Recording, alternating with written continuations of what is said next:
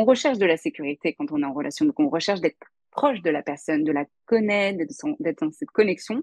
Et en même temps, en étant dans cette connexion, dans cette proximité, ça peut venir étoler un petit peu le désir, faire diminuer le désir, parce que du coup, bah, plus je connais cette personne, bah, en fait, euh, plus elle m'est familière, et puis bah, moins c'est excitant, parce que ce qui est excitant, c'est l'inconnu, c'est la nouveauté, c'est euh, un peu le, ouais, euh, un peu se mettre un petit peu avec l'adrénaline en, danger dans le sens, là, est-ce que j'y vais, j'y vais pas, comment il va le prendre. Voilà, c'est des choses qu'on le voit, ouais. Vous écoutez quelque chose à vous dire, le podcast des parents séparés.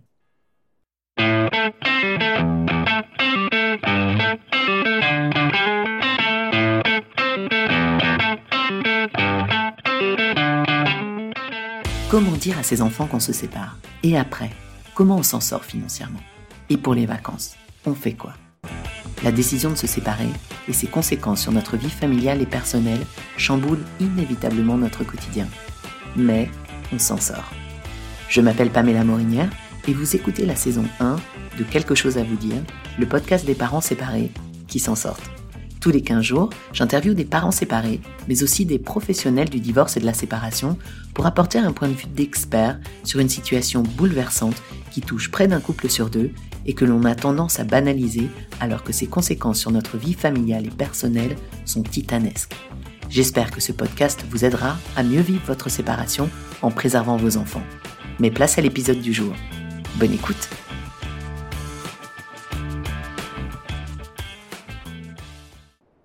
Épisode 19, deuxième partie. Salut les parents, j'espère que vous allez bien. Cette semaine, on retrouve la sexologue Camille Bataillon pour la deuxième partie de l'épisode 19.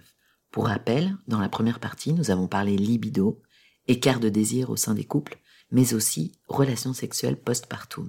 Si vous n'avez pas encore écouté cette première partie, je vous invite à le faire et à venir ensuite nous rejoindre pour la suite. Aujourd'hui, avec Camille, nous parlons de la place des émotions dans l'acte sexuel, du désir de l'inconnu qui permet de conserver les ardeurs des premiers jours, du jeûne sexuel et de la reconstruction sexuelle post-séparation. On revient aussi sur l'infidélité dans le couple et les moyens de restaurer la confiance avec l'autre. Bref, encore un épisode extrêmement riche avec en bonus une pléthore de contes de sexologues que Camille nous a partagés. Si l'épisode vous a plu ou qu'il pourrait aider quelqu'un d'autre, partagez-le, mettez-lui plein d'étoiles sur Apple Podcast et Spotify, ça ne coûte rien et c'est la meilleure façon de soutenir le podcast. Bonne écoute. Il y a une étude qui m'a interpellée, une étude norvégienne que tu dois connaître, qui date de 2020, et qui confirme euh, la, théorie de, l'excitation sexuelle selon laquelle le désir euh, dans le couple naît d'une certaine distance avec l'autre et aussi de la capacité à envisager la sexualité comme une activité qui n'exige pas d'être affectueux. je ne sais pas si tu as entendu parler de cette étude, ça m'a vraiment interpellée et je voulais savoir ce que tu en pensais. Là, ça m'intéresserait de savoir un peu plus sur euh, une activité qui ne nécessite pas d'être euh, affectueux. Donc, je pense que euh, c'est vraiment bah, La tendresse n'est pas obligatoire, en fait. Finalement, les émotions ne sont pas forcément essentielles. On peut, en fait, séparer l'acte de sexualité des sentiments qu'on a pour son ou sa partenaire, dissocier les deux. J'aurais voulu avoir ton avis. C'est possible, mais ça ne convient pas à tout le monde et c'est pas ce que tout le monde souhaite. Donc euh, ça, ça, dépend peut-être aussi dans les personnes interviewées. Il y a des personnes pour qui euh, c'est facile de dissocier et le sexe euh, c'est du sexe. Il n'y a pas besoin de même des personnes qui sont peut-être en conflit des fois avec. là, je pense à des hommes qui peuvent dire bah on vient de se disputer, mais mais si par exemple on a de la sexualité ce soir, ça me dérange pas. alors que la partenaire, ouais, alors que la partenaire va dire bah non mais moi en fait on vient de se disputer, je me sens pas connectée à toi, non. Donc, je ne pense pas que ça s'applique à tout le monde. Par contre, ce que tu disais sur euh, bah, le désir né de la distance, ça, c'est plusieurs euh, sexologues, thérapeutes qui le disent, dont Esther Perel, Jack Morin, euh, que en fait, le désir, bah, c'est obstacle plus transgression égale désir. Je, je, désire ce que je manque. Parce qu'à partir du moment où je l'ai, bah, le désir, déjà, il, diminue. Et c'est pour ça qu'on voit aussi dans les débuts de, de relations, où comme c'est l'inconnu, comme euh, bah, on ne sait pas encore, c'est pas sûr, est-ce qu'on va être ensemble, pas ensemble, est-ce qu'on va construire notre vie, ou, ou euh, bah, par exemple aussi, il bah, faut que je montre le meilleur de moi-même, et puis voilà. Bah, il y, a, y, y, a, des obstacles aussi par rapport à ça, et euh, ça crée du désir. Et, et, plus on va connaître la personne, et ça c'est plutôt Esther Perel qui le disait, plus on a cette connexion émotionnelle, parce on recherche de la sécurité quand on est en relation, donc on recherche d'être proche de la personne, de la connaître, d'être dans cette connexion. Et en même temps, en étant dans cette connexion, dans cette proximité, ça peut venir étoler un petit peu le désir, faire diminuer le désir, parce que du coup, bah, plus je connais cette personne, bah, en fait, euh, plus elle m'est familière, et puis bah, moins c'est excitant, parce que ce qui est excitant, c'est l'inconnu, c'est la nouveauté, c'est euh, un peu le, ouais, euh, un peu se mettre un petit peu avec l'adrénaline en, danger dans le sens, là, est-ce que j'y vais, j'y vais pas, comment il va le prendre, tiens, est-ce que ça, c'est, voilà, c'est des choses qu'on le voit, ouais. On peut le voir aussi les couples qui sont au début dans la, relation, mais des couples à distance, où euh, vont dire, bah, en fait, on n'avait pas de problème de libido. Puis à partir du moment où on s'est mis ensemble à vivre ensemble, bah, là, c'était plus difficile de désirer l'autre. Alors, comment est-ce qu'on le qu'on maintient un peu cet inconnu? Est-ce que euh, le, la solution, c'est le jeûne sexuel? Alors, pas forcément le jeûne sexuel, je dirais, mais c'est en tout cas on dit souvent garder une part de mystère, mais qu'est-ce que ça veut dire? Mais c'est en tout cas déjà de se dire qu'est-ce qu'on faisait au début qu'on fait peut-être plus. Hein euh, quand on est familière, familier avec une personne, peut-être qu'on fait un peu moins d'efforts. Euh, que ce soit là les efforts, on pense peut-être vestimentaires, ça peut être, mais des fois juste aussi euh, faire des efforts, essayer de séduire la personne, prêter attention à ce que la personne souhaite, etc. Donc peut-être déjà être vigilant vis-à-vis de vis-à-vis de ça. Et euh, par rapport euh, à ça, c'est aussi euh, bah, d'avoir des moments pour soi. Il y a des couples qui, dans cette envie d'être ensemble, dans cette fusion et dans cette peur aussi, hein, des fois il y a des peurs, sont tellement dans cette fusion qu'ils ne font plus des choses juste pour eux en tant qu'individus. Et donc, c'est par exemple bah, d'avoir des moments pour sortir avec vos amis, ou juste hein, sortir même seul, faire des choses qui vous plaisent, partir en week-end sans forcément être tout le temps avec votre partenaire.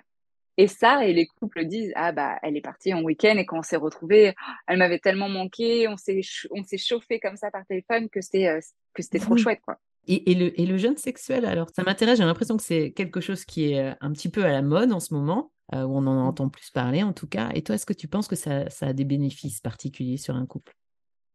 Alors, il faut que ce soit un, choix. Euh, ce qui est des fois pas évident, c'est quand c'est décidé par une des personnes du couple et donc, bah là, ça peut créer euh, des fois une souffrance. Après, les bénéfices, bah, ça peut être. Euh, donc, après, donc je précise peut-être euh, pour nos oui. qu'un jeûne sexuel, c'est une abstinence sexuelle pendant un temps déterminé. Alors là, pareil, par les personnes qui vont faire un jeûne sexuel, qu'est-ce qu'elles y mettent dans ce jeûne sexuel aussi hein? Quand tu dis, bah voilà, abstinence de sexualité, est-ce que ça veut dire qu'il n'y a plus de pénétration? Est-ce qu'il n'y a plus de pénétration, mais non plus, plus de, de, de, de préliminaire, entre guillemets Généralement, voilà, les personnes vont plutôt dire, eh ben, il n'y a plus euh, de sexe oraux, il n'y a plus de masturbation, il n'y a plus de tout ça et plus de pénétration. Est-ce qu'il y a quand même encore de la connexion dans le couple ou c'est vraiment une barrière? Donc, par rapport à ça, bah, ça peut être chouette. Moi, je trouve que quand c'est sur une période donnée, c'est une chouette expérience juste pour voir aussi ce que ça fait. Euh, bah tiens, qu'est-ce que ça fait quand euh, je ne dirige plus, par exemple, mon élan vers une autre personne, mais peut-être que je me nourris d'autre chose? Peut-être que des fois, par défaut, je serais allée vers la masturbation. Et finalement, je me rends compte que bah, ce qui me nourrit, c'était peut-être autre chose.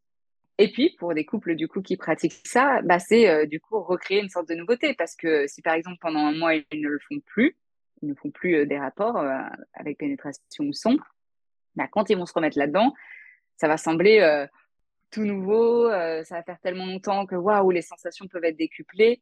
Donc voilà, il y a du plus, il y a du moins, tout dépend comment c'est vécu, comment c'est exprimé. Moi, je trouve que ça peut être intéressant, de toute façon, euh, d'expérimenter. Hein. Vraiment, dans la sexualité, on est là, bah, expérimenter, voyez, euh, discutez-en évidemment aussi euh, à l'intérieur de la relation, mais, mais ça peut être chouette.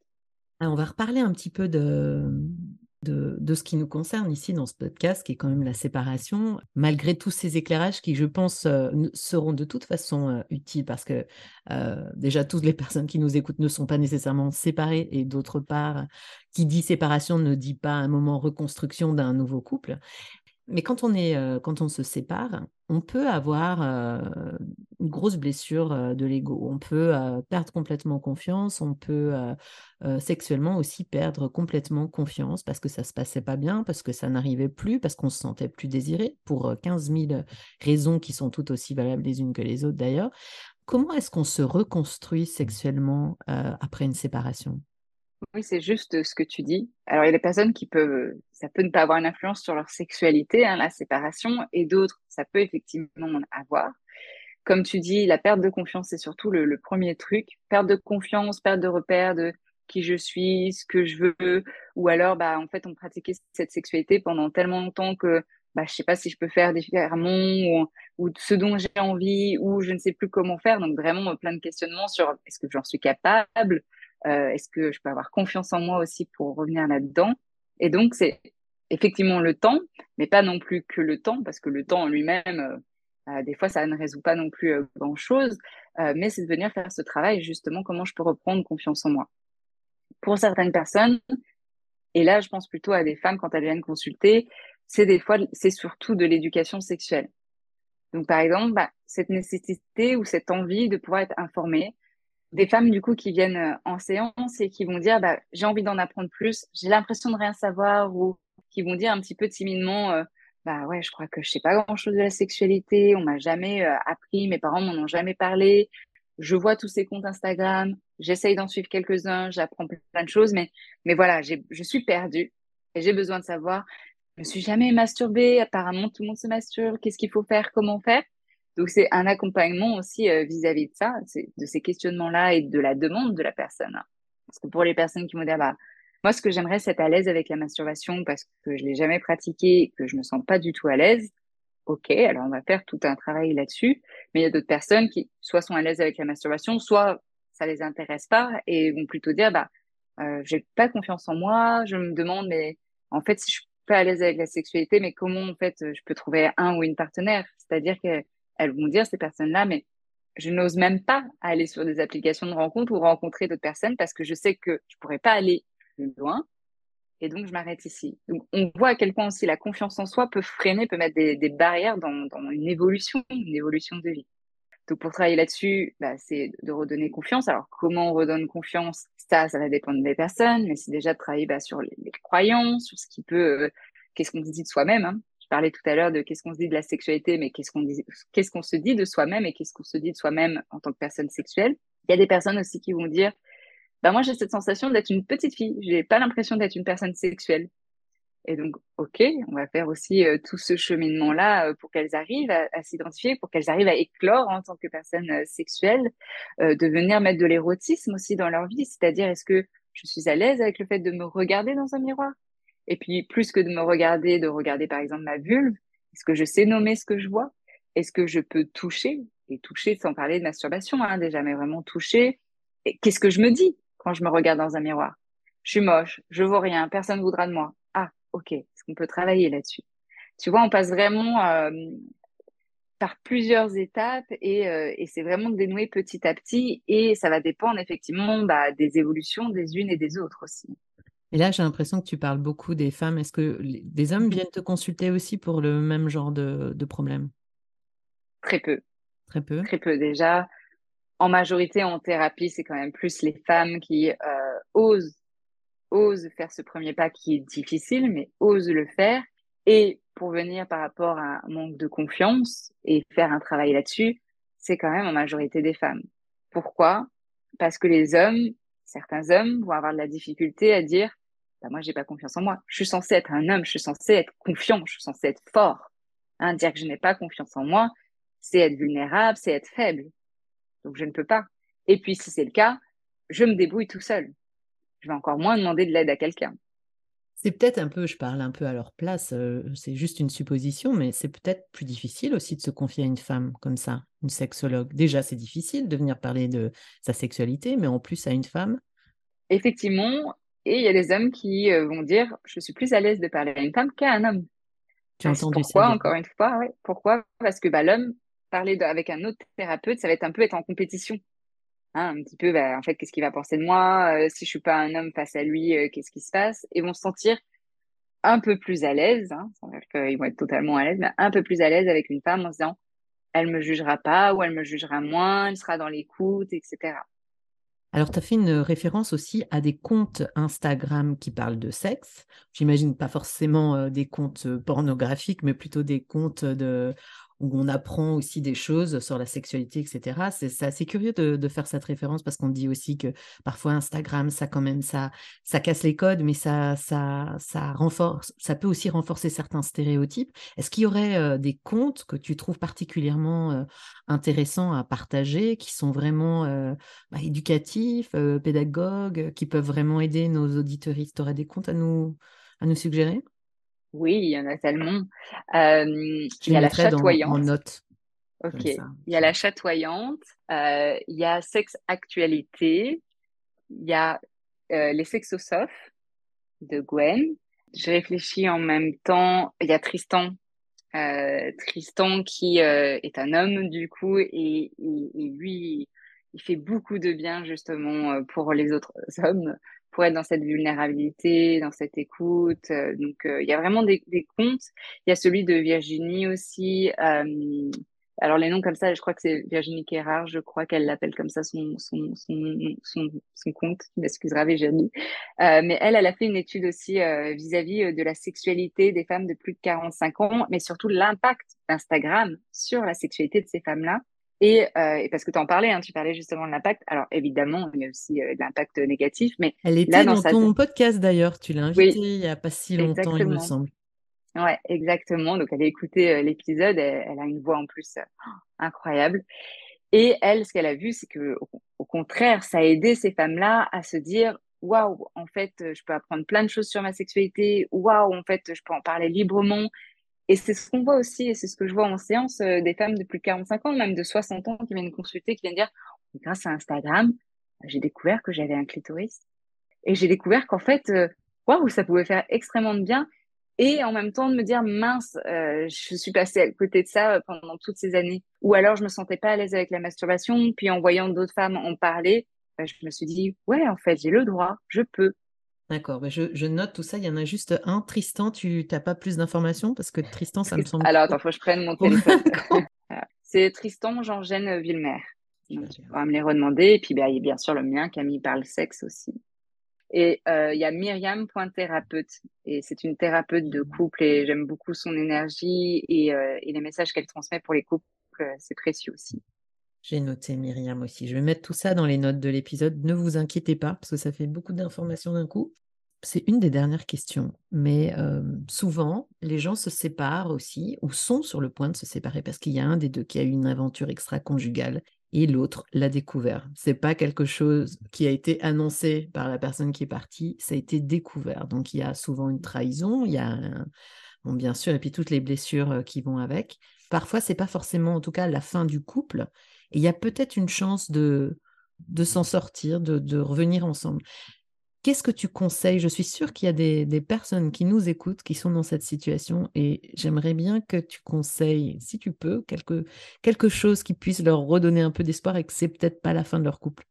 Oui, et que c'est une situation de couple qui est très difficile et ça fait partie de l'histoire du couple, hein, même si ce sont des couples qui restent ensemble bah, c'est des fois des choses qui peuvent ressurgir même des années après. Donc, c'est important de pouvoir le, le, travailler aussi. Il y a des couples qui continuent à rester ensemble, comme tu disais, qui même réinventent leur couple et c'est même beaucoup mieux parce que c'est des couples qui vont justement remettre de la communication au centre de leur relation, qui peut-être se disaient pas totalement les choses ou qui n'avaient pas fait un travail, et là je dis travail sans forcément aller voir des sexologues, mais ça peut, mais, mais déjà à eux deux, sur la sexualité et du coup le fait de cette infidélité où vraiment bah là ça met euh, en plein dans la face sexualité ça peut des fois ouvrir les yeux sur des choses où peut-être on avait du mal à euh, communiquer là-dessus ou à mettre des choses en place. Bah ok il y a peut-être des choses qu'on peut travailler au sein au sein de notre couple.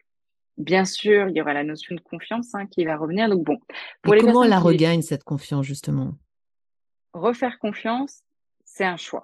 C'est pas évident et il y a des personnes qui, même des années après une infidélité, vont continuer à parler de cette infidélité, vont continuer à en vouloir à leur partenaire. Et ça, je trouve que c'est difficile de faire couple comme ça. Et que c'est difficile à entendre hein, pour les personnes quand je leur dis ça, pour la personne trompée, c'est difficile à entendre de dire que refaire confiance, c'est un véritable choix.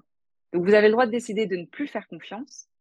Mais c'est vrai que pour moi, en tant que thérapeute, si on ne fait plus confiance, il n'y a pas de couple. Ça va être alors, compliqué de construire là-dessus, effectivement. Bah, ou alors on vit un enfer. Et les personnes vivent un enfer quand elles ne font pas confiance. Mais refaire confiance en continuant de ramener l'infidélité des années plus tard, ça peut être un peu compliqué aussi à vivre. Euh, c'est compliqué, c'est compliqué. Et, euh, et, ce qui est compliqué, des fois, faire comprendre à la personne euh, qui a été trompée, c'est que c'est compliqué aussi pour la personne qui a trompé. Et du coup, il y a tous ces enjeux de, bah, c'est double peine, en fait. Je me suis fait tromper et en plus, c'est moi qui dois faire un travail sur moi pour redonner confiance. Mais c'est pas ça, vraiment. C'est ensemble, en tant que couple, redonner une chance à votre couple, il va y avoir des choses qui vont euh, nécessiter de travailler en tant qu'individu, mais aussi en tant que couple. Et pour la personne qui a été trompée, c'est véritablement ça, hein, ce choix de faire confiance. Pour la personne qui a trompé, ça va être aussi de pouvoir communiquer par rapport à ses besoins, à ses envies, parce que peut-être que c'est ce qui n'a pas été fait. Et du coup, peut-être de se dire, oui, mais il y avait tellement des écarts de libido ou etc., bah, je vois pas comment on peut faire, donc peut-être aussi une thérapie. Ou aussi d'être honnête avec eux-mêmes, de se dire, bah, en fait, je suis peut-être pas fait pour une sexualité monogame il y a plein de choses qui peuvent être possibles euh, de, de venir déconstruire, de venir dénouer. Des fois, les couples peuvent le faire eux à eux, seuls, mais souvent, comme c'est un sujet assez touchy où il y a des personnes qui vont pas dire totalement la vérité ou pas être totalement honnêtes, parce que des fois, n'ont pas fait ce travail aussi hein, d'introspection par rapport à eux ou elles, mais vont avoir besoin d'être accompagnés. Surtout quand il y a des choses qui vont ressurgir et revenir dans ce cercle. Ah, mais oui, mais je peux pas te faire confiance parce que si tu m'as trompé. Ah oui, mais toi, t'en as jamais envie et on peut facilement revenir là-dedans. Et donc, l'une des solutions, parfois, dans, ce, dans cette situation-là, c'est d'aller voir une sexologue. Qu'est-ce qui peut encourager euh, les gens à se décoincer, entre guillemets, vis-à-vis des sexologues? Parce que c'est difficile d'imaginer comment se passe un, rendez-vous, euh, qu'est-ce qu'on va mettre sur la table, etc. Euh, qu'est-ce que tu dirais pour, pour essayer de peut-être dédramatiser la situation et mettre les gens à l'aise, en fait, de consulter? Déjà, je vais aborder le côté euh. C'est-à-dire que maintenant, il y a plein de rendez-vous qui peuvent se faire en cabinet, mais aussi il y a des rendez-vous qui peuvent se faire en visio ou par téléphone. Et ça, c'est grâce aussi, on va dire, le positif du confinement, mais ça s'est de plus en plus développé. Moi, la première, je me suis mis en 100% en ligne parce que je me suis rendu compte que ça fonctionnait beaucoup mieux que d'avoir un cabinet, parce que euh, taper sur la porte euh, d'une sexologue et de se dire ah, qui je vais voir dans la salle d'attente, ça se trouve j'ai tombé sur mon voisin, euh, ça se trouve sur quelqu'un que je connais, un collègue, etc. C'était dur déjà. Donc ça, la première étape de se dire ok, je peux faire une visio par téléphone, ça a aidé, beaucoup de gens et c'est les retours que j'ai, hein, des personnes qui disent merci de proposer ça parce qu'en fait j'aurais jamais osé ou alors j'avais pas de sexologue autour de moi. Ensuite, le deuxième truc, c'est euh, par rapport euh, au sexologue et au choix aussi. Hein. c'est vraiment aussi avoir un feeling avec la personne parce que si vous n'avez pas de feeling, vous n'aurez pas confiance en votre thérapeute et ça va pas fonctionner. Donc, ça se repose quand même pas mal sur ça. Et donc, de pas hésiter à aller voir, bah tiens, par rapport à cette personne, est-ce qu'elle a un site internet, euh, peut-être une page, peut-être un podcast? Est-ce que je peux mettre un visage ou est-ce que je peux écouter un petit peu pour savoir si son approche me parle? Hein, parce que mon approche va peut-être pas parler à d'autres personnes. Ou peut-être au contraire beaucoup parler à certaines personnes. Donc ça, peut-être faire ce travail en, en amont, ça aide. Et souvent, quand les personnes ont fait ça, c'est déjà 50% de chemin parce qu'elles viennent avec beaucoup plus de confiance. Je sais que cette personne, son approche me parle, donc je suis rassurée et ça m'aide à faire le pas. Ensuite, qu'est-ce que je dirais pour ces personnes pour arriver à déculpabiliser, dédramatiser? C'est oui, prendre rendez-vous, c'est difficile et c'est extrêmement courageux. Et des fois, j'essaye de rappeler de leur ça, de leur dire bravo, merci d'avoir eu le courage, vous êtes courageuse ou courageux d'avoir fait cette première étape, hein, de prendre rendez-vous et de la première séance. Le plus difficile, c'est de prendre rendez-vous et les premières minutes de la séance. Et ensuite, assez facilement, les personnes vont arriver à se détendre et à la fin de la première séance, ça sera déjà un, je me sens beaucoup plus légère waouh, en fait, je suis contente d'avoir euh, pris ce rendez-vous, je suis fière de moi euh, parce que je m'en faisais toute une montagne et finalement, ça allait, euh, ça allait beaucoup mieux que ce que je pensais. Donc, vraiment, et de se dire, c'est que le début, mais vous avez fait le plus dur dans le début. Et puis surtout, bah, les sexologues sont dans la bienveillance, le non-jugement, sont censés sont censés être dans la bienveillance, le non-jugement, mmh. dans l'écoute et que toutes les émotions sont accueillies, que ce soit des pleurs, de la colère, de la tristesse, du ressentiment, on est là pour accueillir Et si vous savez pas, vous dites, j'ai des problèmes par rapport à la sexualité, mais je sais pas vraiment quel est le mot dessus, le vocabulaire, qu'est-ce que je peux faire. Venez une première séance, on va dépatouiller tout ça. Et souvent, ce que je dis, des fois, une première séance, c'est suffisant pour cette personne-là à ce moment donné. Et souvent, je trouve que la première séance est, ultra bénéfique pour donner ces informations-là. Et pour certaines personnes, juste avoir un, accueil, une bienveillance, un, rendez-vous comme ça, d'être entendu, d'être écouté. Et, récemment, euh, une patiente m'a dit, oh, c'est la première fois qu'on m'a écouté comme ça. Et ça, ça, ça, guérit, ça permet de, de, faire avancer plein de choses. Peu importe qu'elle continue les rendez-vous, c'était ce dont elle avait besoin là maintenant. Merci beaucoup Camille aussi d'avoir euh, donc euh, de nous avoir éclairé sur un sur un métier dont on n'a pas fini d'entendre parler. Euh, une dernière question qui est plus générale, qui est un petit peu une tradition dans ce podcast. Ça m'intéresserait de, de, connaître un peu ce que tu écoutes toi. Ouais, donc j'en écoute plein hein, parce que genre j'écoute trois quatre podcasts par jour. Ah oui, ah oui, c'est un... Ouais.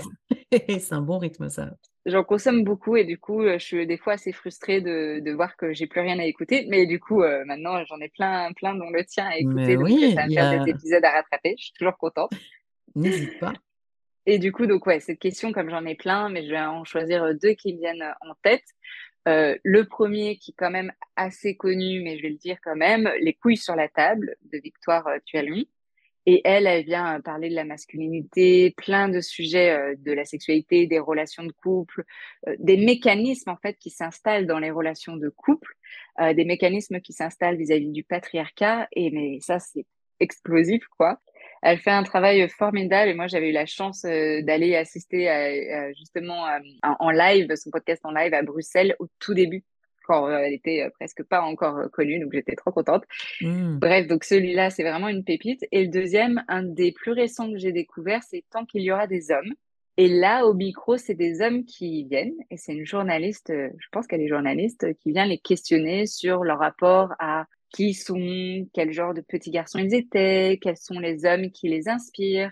Et je trouve ça intéressant aussi de laisser cette place-là parce que tu l'as entendu tout au long du podcast, je disais, bah, faut que les hommes puissent ouvrir cette porte de la vulnérabilité, puissent parler de leurs émotions, etc. Et c'est tellement inspirant parce que je suis à chaque fois surprise que ces hommes puissent oh, dire ces choses-là. Tu vois, donc c'est, mhm. euh, je trouve très réconfortant en tant que femme d'entendre que bah oui, c'est possible qu'il y a des hommes qui font ce cheminement-là et que ça va, on l'espère, inspirer d'autres hommes. Eh bien, super, je ne connaissais pas euh, ce podcast et euh, avec grand plaisir, je le mettrai dans les notes de l'épisode pour que tout le monde puisse en profiter. Euh, Camille Bataillon, merci beaucoup. L'hôte du podcast, Camille parle sexe, qui est un podcast génial. Je vous le recommande vraiment. Vous allez voir, vous allez, vous allez adorer. Tous les sujets sont abordés sans tabou, avec euh, même des, des, experts, euh, des expertes internationales aussi. J'ai vu, il y a même des, il y a même des épisodes en anglais. Il y en a vraiment pour tous les goûts. Donc, je vous invite vraiment à aller écouter Camille. Camille, bonne continuation et merci beaucoup. Merci à toi, Pamela.